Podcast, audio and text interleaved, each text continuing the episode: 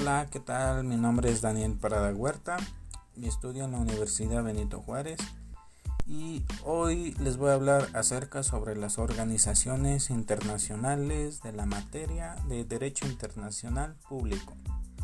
Bueno, ¿qué son? Son todas aquellas asociaciones o grupos organizados donde su actuar se extiende más allá de sus fronteras y son muy independientes del estado donde se encuentran y estas a su vez están muy estructuradas y su función principal es centrada en el cumplimiento de algún tipo de objetivos en torno al bienestar común. Estas a su vez se dividen en organizaciones internacionales gubernamentales y no gubernamentales. Las ¿Cuáles son las organizaciones gubernamentales?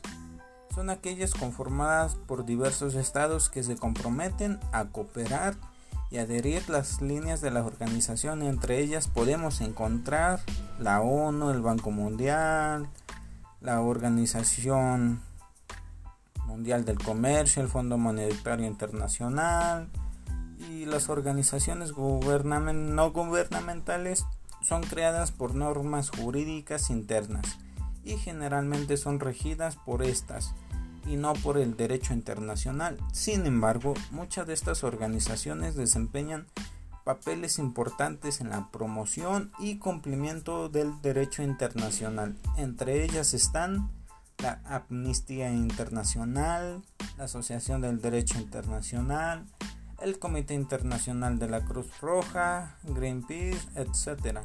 Como pueden observar, estas son la clasificación de las organizaciones internacionales. Muchas gracias.